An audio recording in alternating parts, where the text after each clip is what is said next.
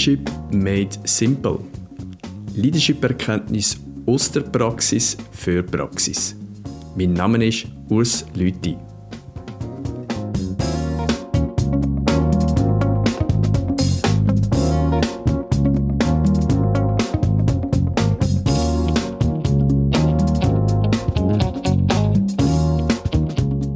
Grüezi miteinander und willkommen zu einer weiteren Flashback-Episode.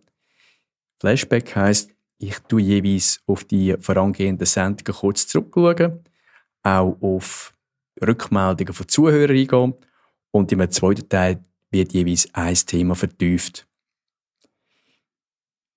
Rückmeldungen, die ich bekommen habe, sind wieder durchs Band durch positiv gewesen und für das bedanke ich mich auch. Das eine ist, und das ist ein schöner Umstand. Es sind bereits über 650 Downloads, die stattgefunden haben. Vielen Dank, das macht mir Mut zum Weitermachen. Ähm, es hat aber auch Hinweise gegeben, beispielsweise das Thema Belastung.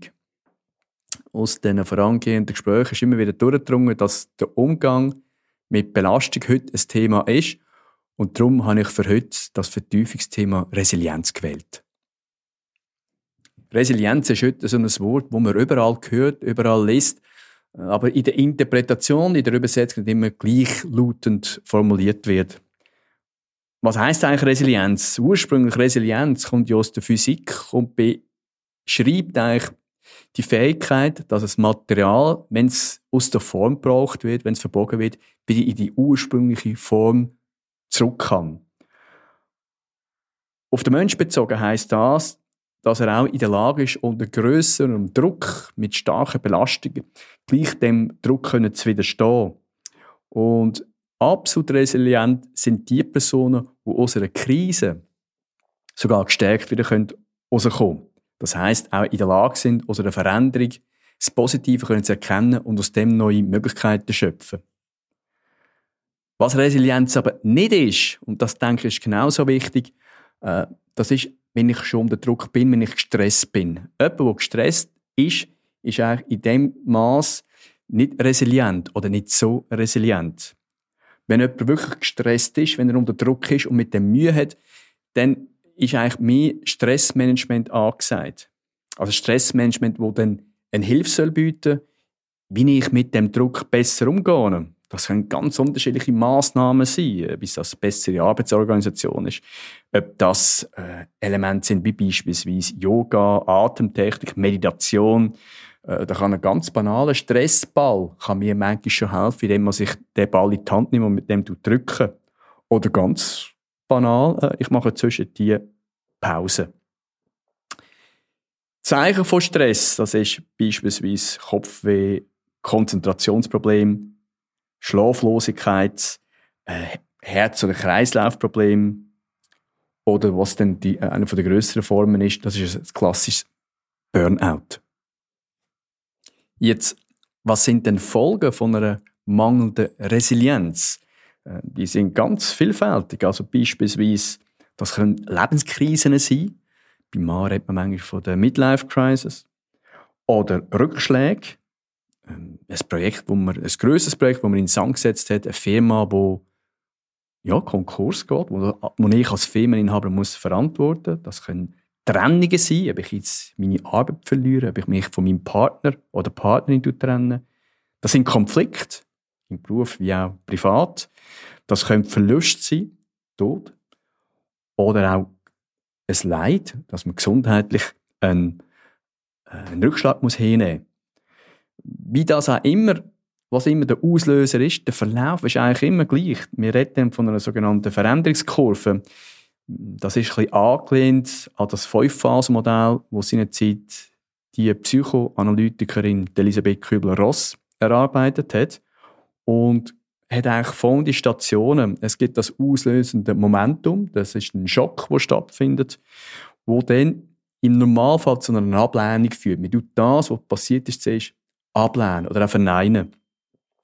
Das ist dann gefolgt von einer gewissen, von einer gewissen Einsicht, wo man sieht, man kann das nicht mehr kehren, bis hin zu einer Akzeptanz. Wobei meistens in dieser Phase, wo man es akzeptiert, der, die mentale, der mentale Druck am grössten ist. Wir reden in dieser Phase oft auch von einer Form von Depression, bis dann das Ganze wieder ein bisschen Oberwasser bekommt. Wir fängt das Ganze an von ausprobieren.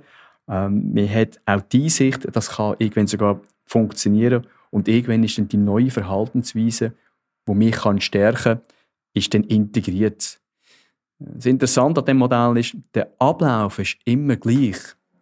Je resilienter ich jedoch bin, umso schneller bin ich durch die einzelnen Phasen durch.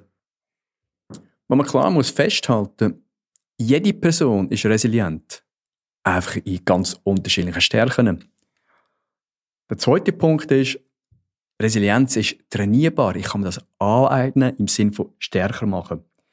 Es gibt heute ganz verschiedene Modelle, verschiedene Herangehensweisen, wie man so Resilienz aufbauen kann.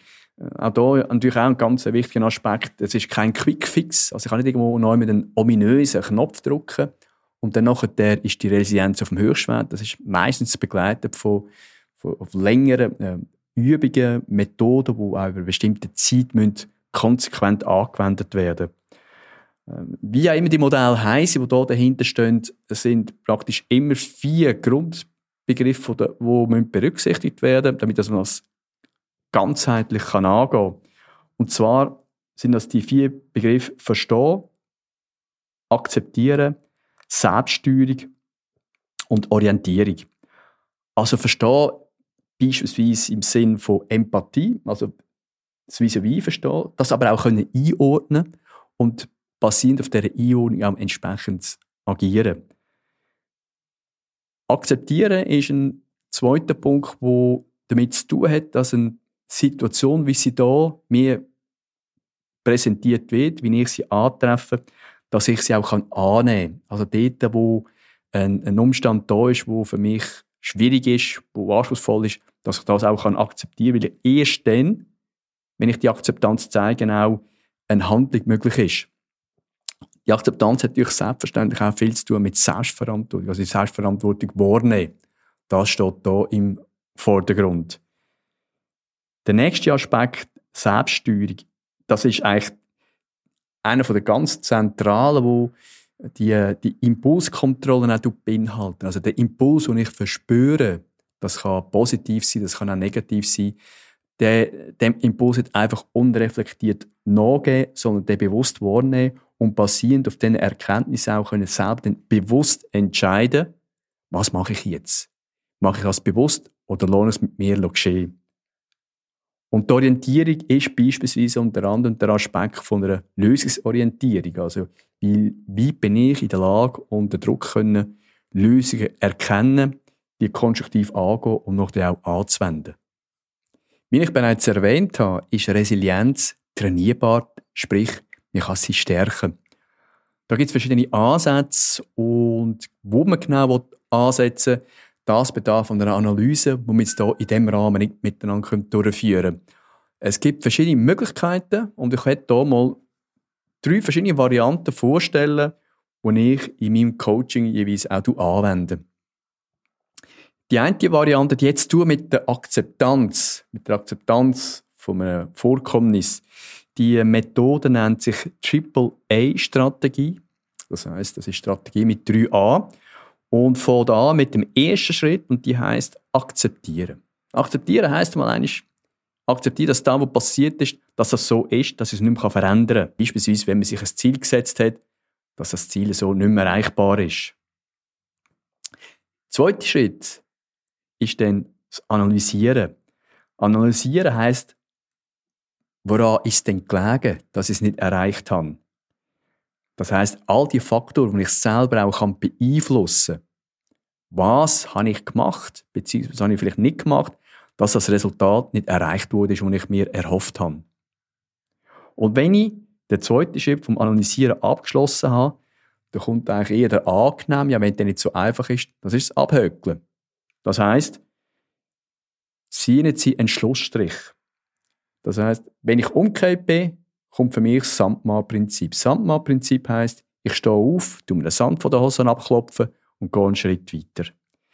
Was auch noch helfen kann, das habe ich auch von Rückmeldungen schon äh, mitbekommen, man kann das Thema, wo einem so beschäftigt hat, auf ein Stück Papier schreiben, das Stück Papier zusammenknüllen und in den Kübel rühren. Man kann es auch anzünden, wobei das sollte man ihnen dann draussen machen. Das kann für gewisse Leute einfacher sein, um einen, einen Entschluss so können durchzuziehen, dass man das auch wirklich kann abhökeln und einem nicht mehr gross beschäftigen. Das ist die Methode, die sich nennt Triple A Strategie. Eine andere Übung, die ich auch noch wirklich spannend finde, das ist das sogenannte Trigger Training. Das Trigger Training ist eigentlich nichts anderes als eine Form von Impulskontrolle. Damit meint man, was sind Auslöser, die mich manchmal dazu bringen können, dass ich mich nicht optimal verhalte. Das kann im Positiven oder natürlich auch mehrfach der Fall wird sein, im Negativen sein. Was kann mich auf die Palme bringen? Was kann mich hässig machen? Was lässt mich aus der Haut fahren? Und es gibt da ein, ein Beispiel, das ich mal gelesen habe von einem Fahrlehrer, der selber davon betroffen war, dass wenn ihn auf der Autobahn einer rechts überholt hat, dass er das extrem hässig gemacht hat und manchmal sogar so weit gebracht hat, dass er dem hinten angefahren ist und Lichthupe gegeben hat. Ich wüsste, ist ja eigentlich ein völliger Blödsinn, was er da macht. Und irgendwann hat er sich dann einen folgenden Satz ausgedacht und der hat geheißen, dieser Person tut das gut, die braucht jetzt das gerade, wo mich rechts überholt haben. Und mit dieser Aussage hat er sich selber können beruhigen und hat das Ganze wieder in den Griff bekommen. Das Trigger Training ist auch in drei Schritten anzuwenden. Der erste Schritt ist, wo gibt es Situationen, wo ich regelmäßig mich nicht mehr unter Kontrolle habe, beziehungsweise mich in einem Maß kann aufregen, wo es einfach suboptimal ist. Was löst das bei mir aus? Also wenn das passiert, was ist der Auslöser? Was ist der Trigger, wo mich regelmäßig so kann steuern? Wenn ich weiß, was der Auslöser ist, kommt der zweite Schritt. Was steckt hinter dem Auslöser? Warum kann mich das ärgern? Wieso kann mich das so in Gang bringen? Hilfreich ist auch, wenn man weiß, wenn dass man das hat, das kann es noch erleichtern, dass man dann ganz oft auf die Spur kommt, warum das, das für einen so ein Ärgernis kann sein. Und wenn ich weiß, was der Auslöser ist, wenn ich weiß, was der Hintergrund ist, dass man das regelmäßig kann verrückt machen, kann hässlich machen, dann kann der Ansatz von dem Satz, wie man es vom Fahrlehrer vorher gehört hat, helfen, dass man so ein eine humorvolle Erklärung für sich selber konstruieren, die mich dann auch dazu bringt, ruhig zu bleiben, um nicht aus der Haut zu fahren. Auf der anderen Seite kann natürlich auch helfen, wenn ich in dem Moment, wo ich weiß, wenn der Trigger kommt, wenn diese Situation eintritt, dass ich in dem Moment einfach kurz auf die Zähne auf die Zähne nicht sofort reagieren und dann bewusst einen Entscheid treffen, wie tue ich jetzt auf das, was dort passiert ist, reagieren. Das ist die Methode, die sich Trigger Training nennen tut. In schwierigen Phasen neigt der Mensch dazu, irgendwann nur das Negative zu sehen.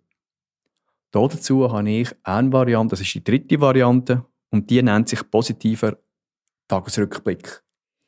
Die Idee, die hier dahinter steht, ist, dass man sich zwingt, dass man Tag für Tag, immer am Ende des Tages, in ein Büchlein oder auf ein leeres Stück Papier mindestens drei Sachen aufschreiben, die einem als Positives durch den Tag durch auffallen sind. Das kann vor allem am Anfang, wo man den Prozess anfängt, manchmal mühsam sein. Weil man, wie gesagt, praktisch nur das Negative sieht. Wichtig ist, dass man das durchzieht. Jeden Tag. Und wenn es noch so banal ist, dass ich morgen rechtzeitig aus dem Bett rausgekommen bin, dass ich meine ersten drei To-Dos erledigt habe. Tag für Tag aufschreiben, was positiv ist ein Nebeneffekt von dem Prozess, und dass wir uns da im Klaren sind, der Prozess geht mindestens sechs Monate, bis es wirklich einen Einfluss hat, bis man gestärkt ist, bis man den Muskel trainiert hat. Ein positiver Effekt aus dem ist, dass man irgendwann einen Blick fürs Positive auch entwickeln. Also man tut dort eine, eine Form von einer Konditionierung sich antrainieren, dass man auch das Gute wahrnimmt. Das Gute ist zwar vorher schon da gewesen, aber es ist uns einfach nicht mehr aufgefallen. Also das ist der sogenannte positive Tagesrückblick. Jeden Tag mindestens drei Sachen aufschreiben, mindestens sechs Monate durchziehen und dann wird das ganz sicher einen positiven Einfluss auf Ihre Denke und auf ihre allgemeine Befindlichkeit haben. Haben Sie dazu noch Fragen oder weitere Anregungen?